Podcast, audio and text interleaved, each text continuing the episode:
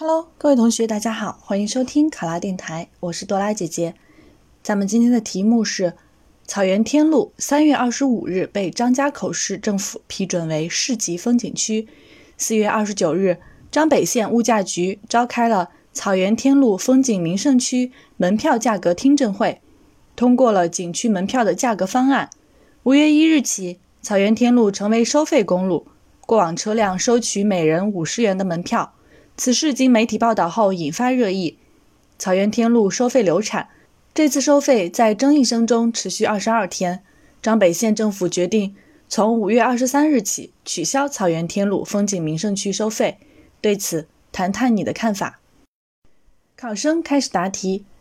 当地政府出台收费政策，其出发点是好的，一定程度上有利于景区的发展。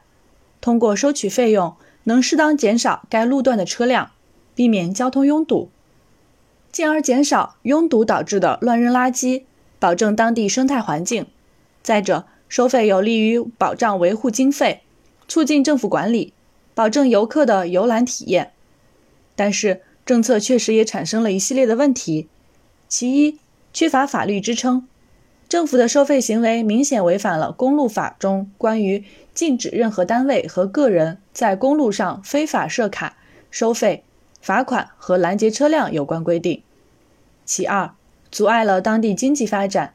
收费政策导致游客人数减少，报道后又严重损害景区声誉与形象，造成当地商户生意不景气，阻碍当地旅游的发展。草原天路收费过程历时二十二天，反映出当地政府一些深层次的问题。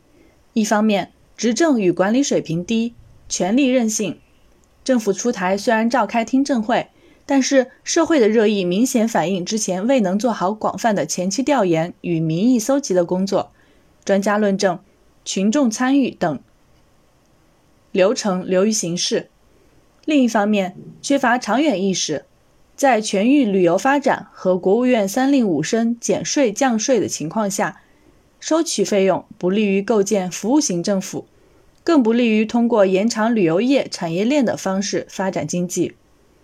收费政策虽然取消了，但依旧要多管齐下，保证草原天路的旅游体验。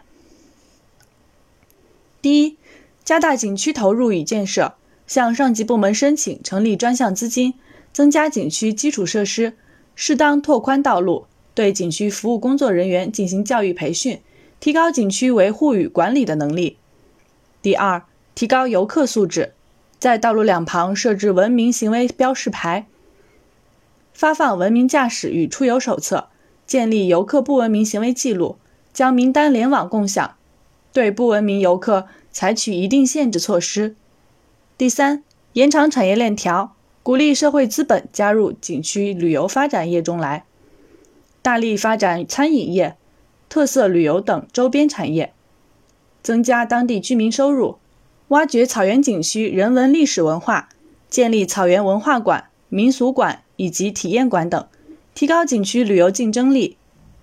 第四，提高当地政府管理水平，实现科学决策。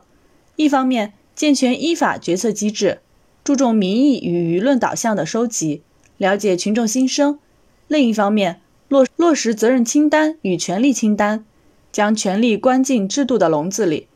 将政策的制定、评估纳入政绩考核，追究相关责任，杜绝朝令夕改现象。相信通过多方的努力，势必实现草原天路、当地民众、游客、政府的多赢局面。考生答题完毕。